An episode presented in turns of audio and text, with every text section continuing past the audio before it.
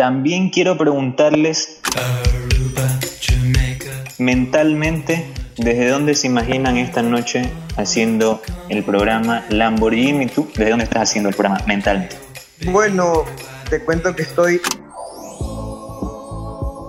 afuera de la discoteca que vi a tocar a Pau en Düsseldorf, en Alemania, el cantante de Jarabe de Palo. Mi compa, ¿tú desde dónde te imaginas esta noche haciendo el programa?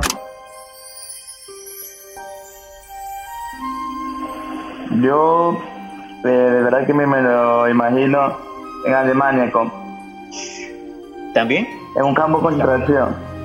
Sí, Y sentadito, compa, ahí, escuchando el programa. Así Qué es, bacán, compa. Me gusta que digan este programa tenga como una onda reflexiva, Jimmy en un lugar que le trae buenos recuerdos, mi compa también en un lugar este, cargado de historia. Yo, en cambio, nuevamente desde nuestro querido Ecuador, esta vez desde la cima del volcán Chimborazo, y un poco con frío. Sí, estoy en la cima del Chimborazo, un poco con frío, a la vez que se acerca un cóndor a pedirle que le convide algo de mi comida, cosa que procederé a hacer al este bello espécimen de la vida silvestre. Y nada, aquí este, muy contento de volverme a juntar con ustedes. Chuta, qué bacana, ñaño. Estás en un muy buen lugar. Cuidado, erosión del volcán, nomás. Hay que tener cuidado estos días. Esa sería ya la cereza en el postre del 2020, ¿no? Que explote Claro. un volcán. Quería decir algo también. Menos mal, nadie dijo que estaba esta semana en Tumbes, ¿no? Donde se cayó la. En Perú, donde se cayó la avioneta esta semana, ¿no? Claro. Oye, yo, siento que todos los meses está pasando algo súper raro, loco. Todos los meses está pasando algo súper raro. Y no creo que también va en orden ascendente, creo, las cosas que están pasando. No, Primero como que no fue digas más eso. leve, y luego que fue peor, Sí, y luego Dios. peor. Entonces esperemos que, se- que tenga una mala percepción de lo que pasa. Oigan, pero qué cosa increíble el karma, ¿no? No nos metamos, no nos adentremos eh, a, a debatir detalles de, de la historia porque es una investigación que aún está abierta. Pero supongamos, ¿no? Claro. Estás involucrado en un acto de corrupción, por ejemplo. Quieres huir, agarras una avionetita y se cae esa cacerola, ¿puedes creerlo? No. O sea, La vida no te quiere ya. Oye, O sea- y este, perdón, ¿ibas a decir algo, Jimmy? mi, mi pregunta es, ¿qué hubiera pasado si no se caía? Parecería ser que menos mal que se cayó. Sí, para podernos enterar de alguna manera. Oye, pero Eh. lamentablemente hubo un fallecido. Ah, es verdad lo que dice mi sí, compa. loco. Estamos hablando muy ligeramente y hubo un fallecido, sí, una lástima.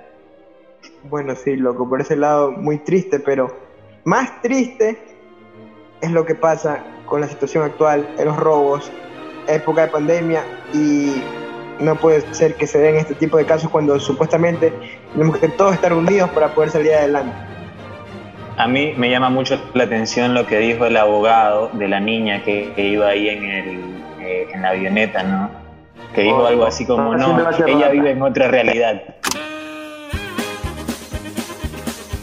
Ay, hermano, o sea, muy lindo, ella vive en otro mundo, ella está en otra realidad. Me recuerda más o menos eh, la falta, eh, Banguera tirada en el piso. O sea, ya vio la cosa seria, vio la cosa seria y se hizo el muerto. Quiero dejar este bloque ahí. Vamos a ir con algo más de música y al volver seguimos conversando. Ah, algo que no se quería que se me escape eh, en este bloque. El amigo Lamborghini esta semana, yo voy a, voy a contarlo como enteré yo. Me despierto en la mañana, entro al Instagram, primer lugar estado de Lamborghini, tac, lo abro y había compartido una noticia que se me quedó eh, en la cabeza el resto del día. Por eso me gustaría que sea Lamborghini quien nos cuente de qué es lo que estamos hablando y cuál qué fue aquello tan triste que, que compartió en sus estados esta semana. Hace unos años tuve la oportunidad de ir a un concierto, tuve que viajar mucho en Alemania justamente, eh, porque quería ver una banda que siempre me había gustado, que era Jarabe de Palo, loco. Siempre la había seguido, siempre me había gustado. En- ya, no- ya dejaron de ser canciones, que ya se convirtieron en himnos. que todo el mundo la conoce, todo el mundo la, las corea y estés feliz, estés triste o estés con una, una malteada de cebada en la mano o con un jugo, las cantas a, todo pulmón y en la verdad agradan por el contenido que tienen. Entonces me gustó mucho Grave de Palo desde que lo escuché, tuve la oportunidad de verlo y justamente ese día tenía clases temprano, el único día que tengo clases temprano, loco. Me levanto antes, no pude dormir muy bien y cuando veo esta noticia de que el vocalista de Jarabe de Palo, Paul Donés, había fallecido después de pelear cinco años contra un cáncer de colon que tenía. Entonces, igual a ti tuve la, bueno y hasta ahora, tuve una noticia en mi cabeza y puta manga, no lo conocí, pero como era en un hall, él bajó, tomó cerveza con las personas, lo saludé, conversé con él. O sea, fue una experiencia muy chévere que, en la que yo pasé.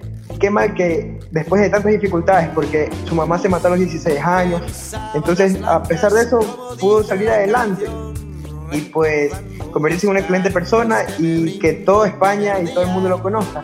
Y qué mal, eso es lo que le decía unos días atrás, oye, qué mal que haya dejado de existir o se haya ido de esta manera, porque era una persona muy conocida, muy querida y personas como estas son las que deben haber más, pero sin embargo no las hay y son las que nos hacen falta y que se vaya de esta manera pues no la consideraba tan, tan oportuna. Bueno, vamos a escuchar la canción Somos de Jarabe de Palo. So, so, so, somos lo que somos.